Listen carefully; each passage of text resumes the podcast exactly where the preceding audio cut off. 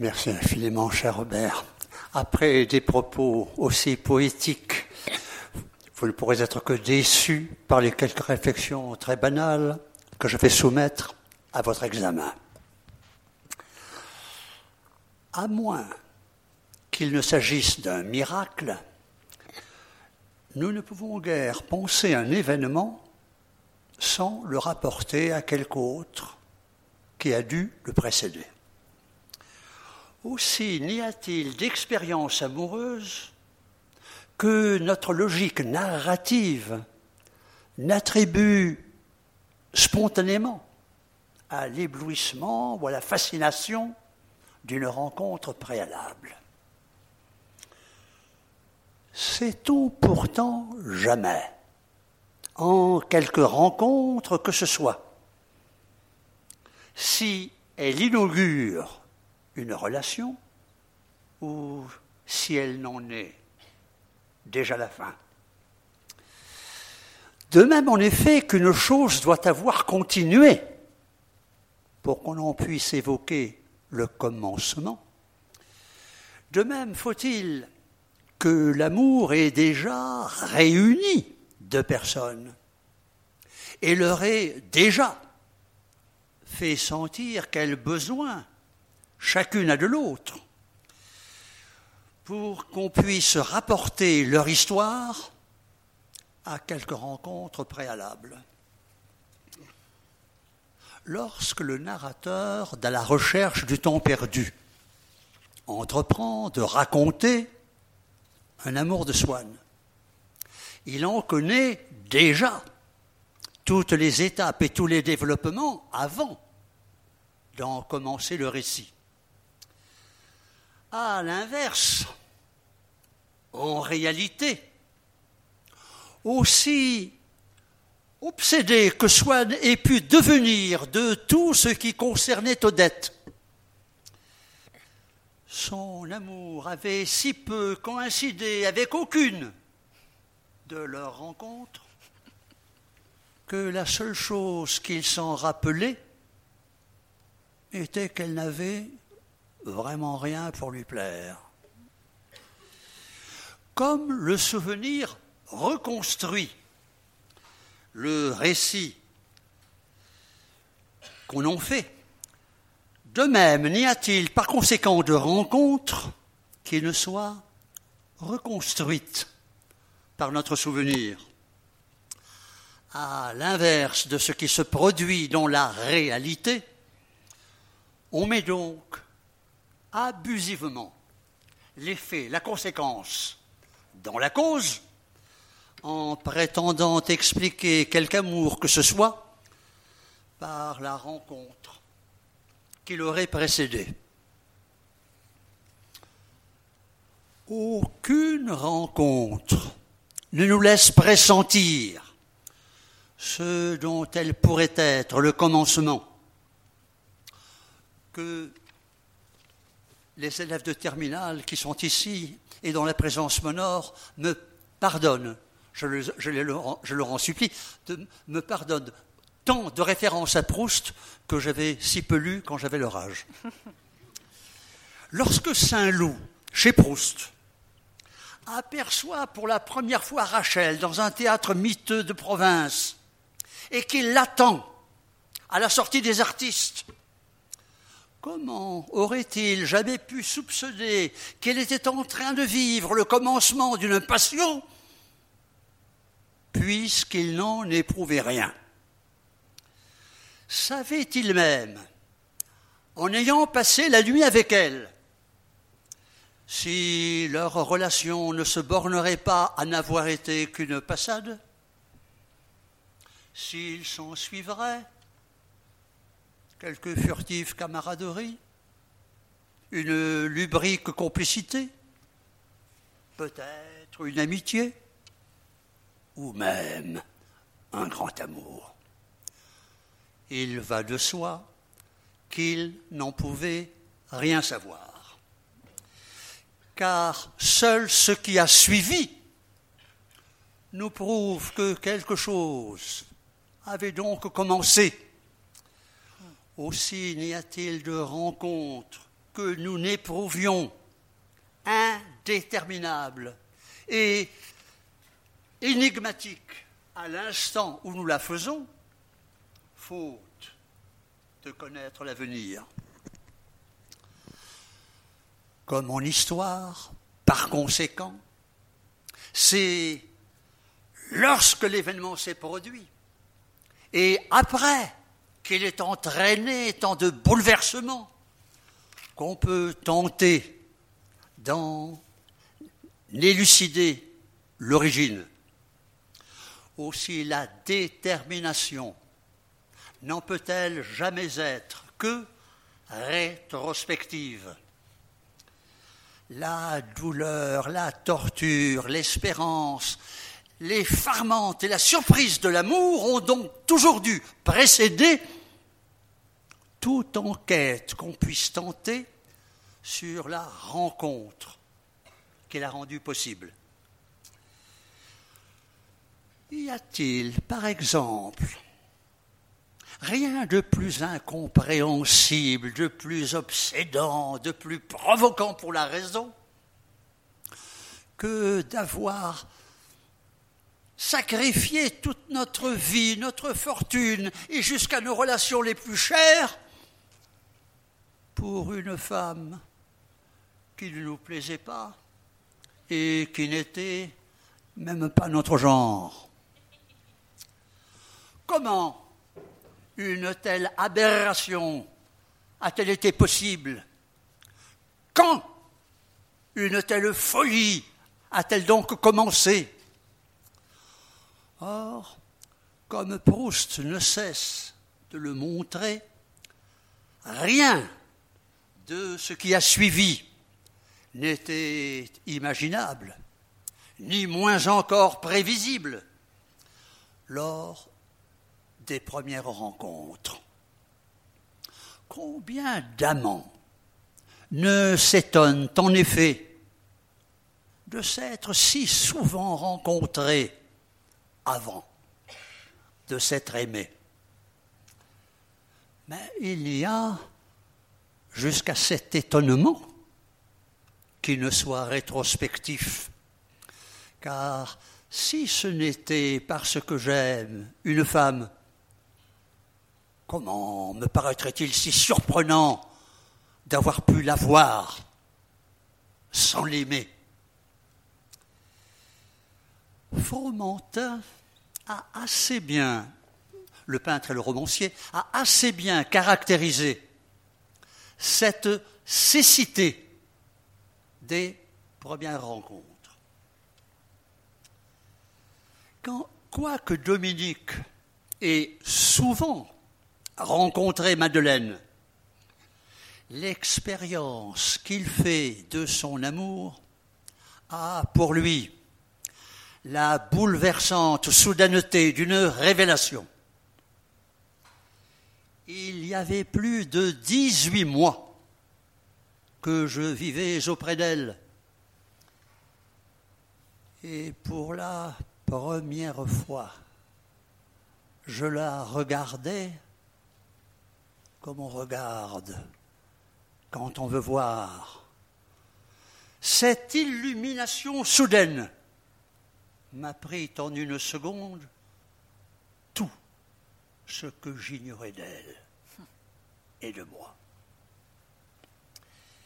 De même, dans le partage de midi, et quoique tous les personnages se connaissent depuis fort longtemps, c'est seulement à l'instant où Isée esquisse envers lui un mouvement de tendresse que Mésa s'écrie Pourquoi est-ce seulement maintenant?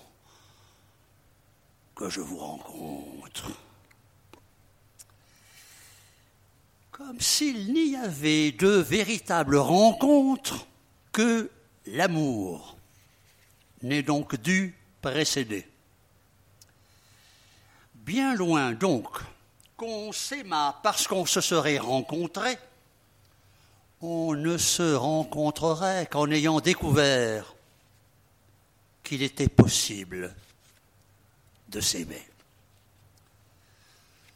Que l'amour ne soit donc pas déterminé par une rencontre, comme une, électrocution est, est déterminée par une décharge électrique, un autre exemple proustien va nous en apporter la preuve. Quoique Swann rencontra Odette tous les soirs chez les Verdurins, il la désirait toutefois si peu qu'il s'était toujours gardé d'entrer chez elle en l'y raccompagnant chaque soir. Ce que Proust a nommé un amour de Swann n'a donc pas commencé par leur rencontre, mais tout à l'inverse, par le fait de ne pas rencontrer Odette. Un soir qu'il s'était si longtemps attardé auprès d'une petite ouvrière qu'en arrivant chez les Verdurins, il ne l'y avait plus trouvée. L'ayant cherché sans la rencontrer, partout où elle aurait pu être, c'est à la souffrance de son angoisse qu'il eut alors d'apprendre quel besoin il avait de sa présence. Contrairement à ce dont se réconforte une mythologie, l'amour est donc moins suscité et déterminé par une soudaine rencontre que cette rencontre elle-même n'est anticipée et préparée par quelque attente primordiale. Ainsi Flaubert évoque-t-il l'errance indéfinie, l'interminable errance de Frédéric Moreau à travers les rues de Paris, dans l'attente, toujours possible, quoique toujours improbable, d'une rencontre amoureuse. À chaque femme qui marchait devant lui, ou qui venait à sa rencontre, il se disait La voici Et c'était chaque fois une déception nouvelle. L'attente est en effet si inhérente à la conscience que nous attendons sans cesse et ne cessons d'attendre qu'en n'ayant plus conscience. La preuve en est par exemple, que nous attendons de nous endormir, quoiqu'il suffise de nous être endormis pour ne plus rien attendre. Chez tous les mammifères, en outre, la physiologie fait du sexe l'attente incorporée, l'attente organique d'un autre individu de sexe différent. Aussi n'y a-t-il pas besoin d'avoir rencontré quelqu'un pour l'attendre Sans même le connaître, il nous suffit de l'attendre pour être impatient de le rencontrer. Quelque constante attente détermine donc la possibilité d'aucune rencontre bien plus qu'aucune rencontre ne suffit à susciter l'amour. Ainsi, voyons-nous, chez Proust, le narrateur se déclarer amoureux de femmes qu'il n'a jamais rencontrées, mais dont Saint-Loup lui avait vanté la lubricité comme euh, la femme de chambre de la baronne Putbus, ou mademoiselle d'Orgeville, euh, cette jeune aristocrate qui allait dans des maisons de passe chercher des plaisirs dont elle était en même temps l'habile pourvoyeuse. Il n'en va guère autrement des, jeunes filles en fleurs à Balbec. Toutes lui paraissent annoncer, s'il parvenait à s'en faire aimer, des plaisirs inconnus, de fiévreuses complicités, une vie plus intense. L'exaspération de son attente précède à ce point toute rencontre possible qu'il ne rend visite à Elstir, le grand peintre, que dans l'espoir secret de s'en faire présenter à l'une ou l'autre d'entre elles. Aussi indispensable qu'une rencontre ait été à toute expérience amoureuse, aucune rencontre n'est cependant décisive. Aucune ne suffit à susciter l'amour, car telle est la leçon de Proust, comme l'avait été celle de Balzac avec Madame Anska, que l'amour est bien moins suscité par quelque présence que ce soit que parce que l'absence nous en fait imaginer. L'observateur, je veux dire le narrateur, en relate l'expérience. Dans les personnes que nous aimons, et sans que nous puissions le démêler d'elles-mêmes, il y a toujours un certain rêve que nous poursuivons. C'était ma croyance en Bergotte qui m'avait fait aimer Gilberte, ma croyance en Gilbert le Mauvais qui m'avait fait aimer Madame de Guermantes. Et quelle étendue de mer n'avait été réservée à mon amour pour Albertine Ou encore, pour montrer à quel point la rencontre d'une personne est pour peu de choses à l'amour que nous avons pour elle. Je le cite, je cite toujours Proust, l'Albertine réelle perçue sur la plage, c'est-à-dire celle qu'il a rencontrée, n'avait guère fait, n'avait guère fait que prêter sa silhouette à celle que j'aimais. Tout ce qui s'y était superposé était de mon cru, tant dans l'amour, les apports qui nous viennent de nous l'emportent sur ceux qui nous viennent de l'être aimé. De même, quoique soit nous rencontré Odette ayant lui-même fait sa maîtresse depuis fort longtemps, il ne commencera à l'aimer qu'en ayant découvert sa ressemblance avec Zéphora, la fille de Gétro, dans un tableau de Botticelli. Alors, mais alors seulement, Swann se reprocha d'avoir méconnu le prix d'un être qui eût paru adorable au grand Sandro. Et il ne dut qu'à l'admiration d'un chef-d'œuvre d'éprouver pour, pour Odette un désir jamais encore éprouvé. Tant il y a donc de distance entre ce qu'on avait pu attendre d'une rencontre et ce dont l'amour a pu nous envoûter. Il n'y a guère, pourtant, de mythe plus réconfortant, plus rassurant, plus souvent décrit, ni aussi constamment accepté que celui de la rencontre amoureuse comme d'une fulgurante révélation. Sans rien connaître d'une personne, sans, jamais avoir eu aucune occasion d'en apprécier la bonté ou la générosité, sans même rien soupçonner de son caractère ni de son tempérament. À peine l'aurions-nous rencontré, que nous lui aurions déjà voué notre vie en un instant, pour le meilleur ou pour le pire, le moment de la rencontre amoureuse serait celui d'une fatalité. Cette fatalité peut être celle du malheur, comme, comme Phèdre rencontrant Hippolyte et sentant aussitôt Vénus tout entière à sa proie attachée. C'est le plus souvent le sentiment d'une prédestination et par conséquent, elle est généralement vécue comme la résolution d'une attente et un accomplissement.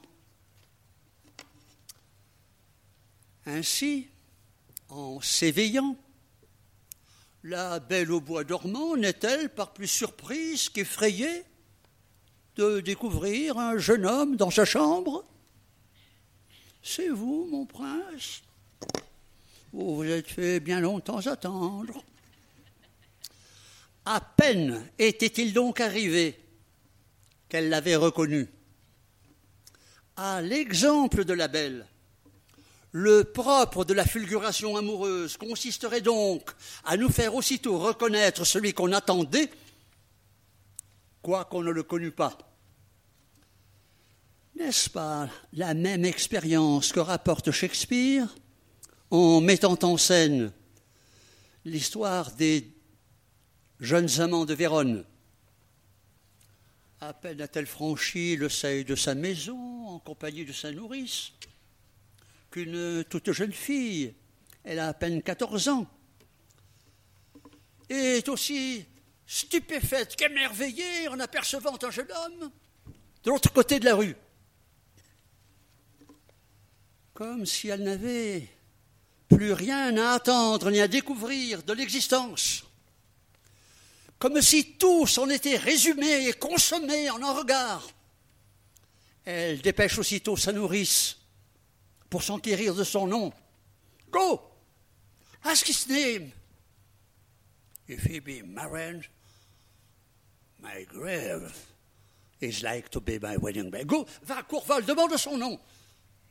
Et s'il arrivait qu'il fût marié, mon tombeau serait mon lit de noces. Or, à quoi la Belle au bois dormant ou la petite Juliette Capulet ont-elles pu reconnaître celui qu'elles attendaient dans celui qu'elles venaient de rencontrer, quoiqu'elles ne le connussent pas et n'en connussent rien?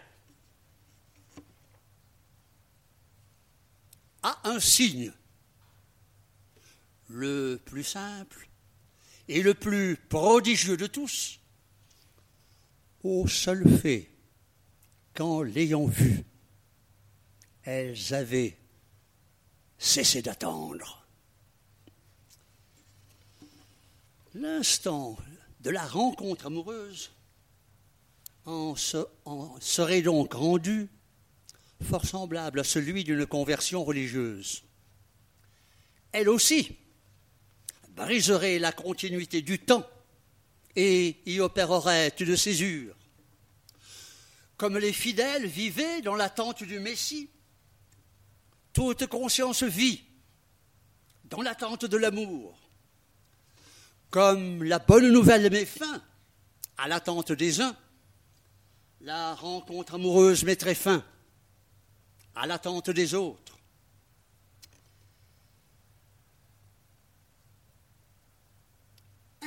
Indéfiniment relatif à ce qui suivra, le temps à ce qui viendra, le temps de l'attente, en est rendu aussi mélancolique qu'indigent.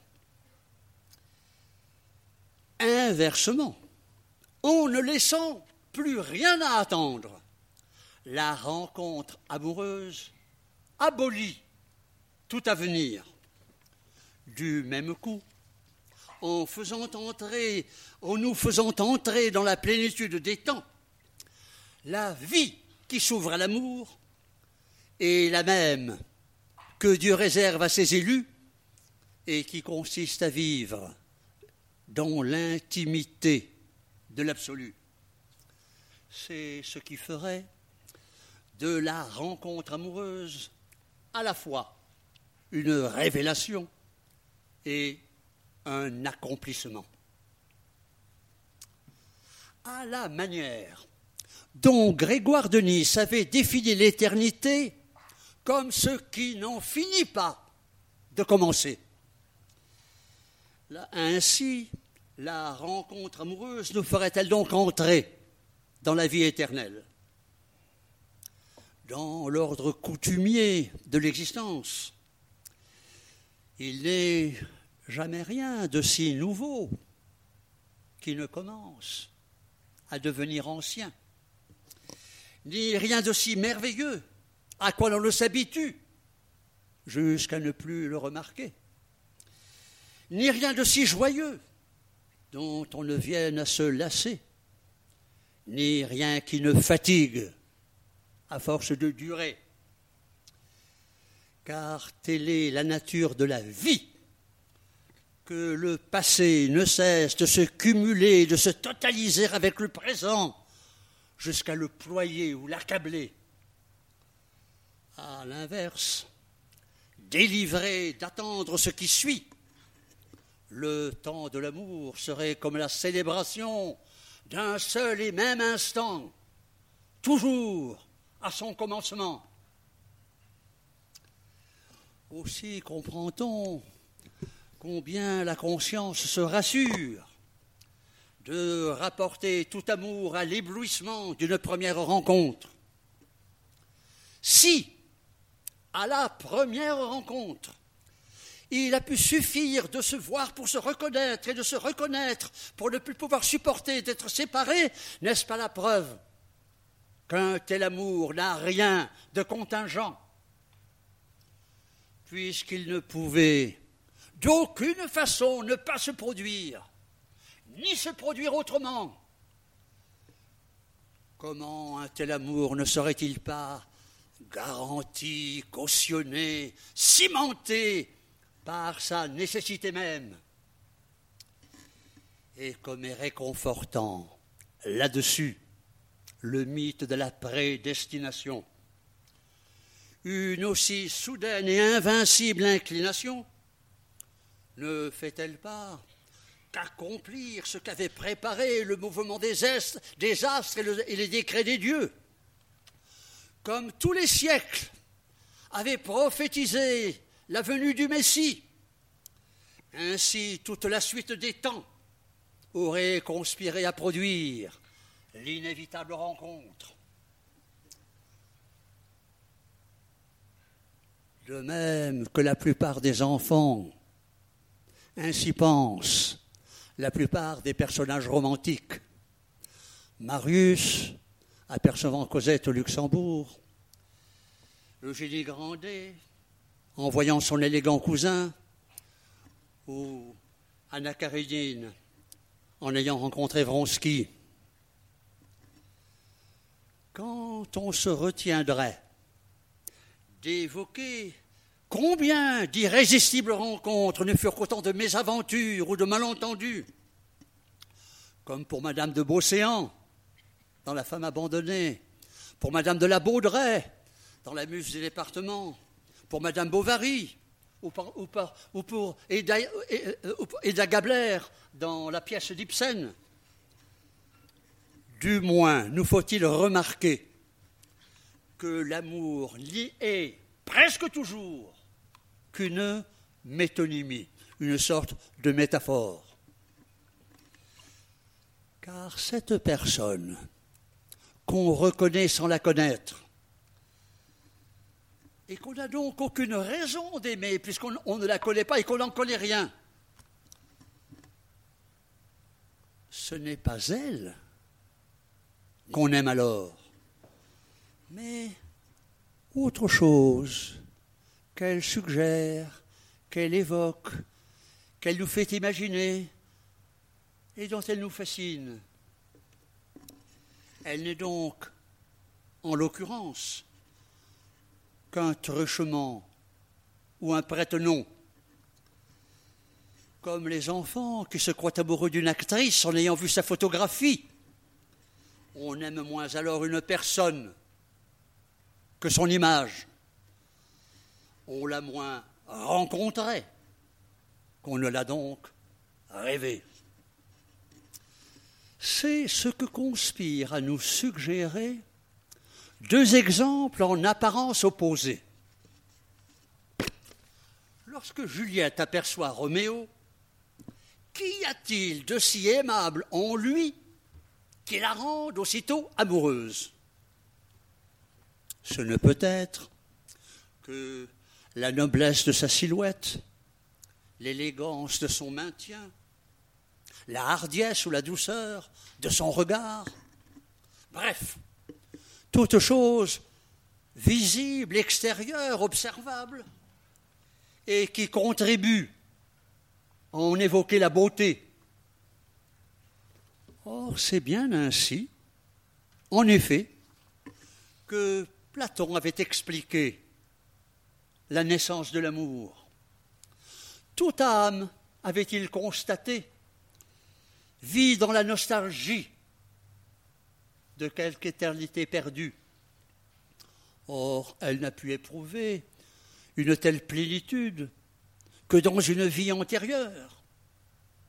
Là, toutes les idées rayonnaient, vérité, justice, piété, courage, etc. Mais entre toutes les idées, l'une d'elles avait plus d'éclat que les autres, c'était celle de la beauté.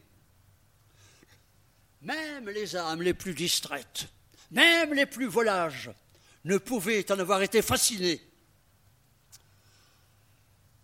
Depuis, il n'arrive jamais qu'un jeune corps, un sourire, un regard les en fasse souvenir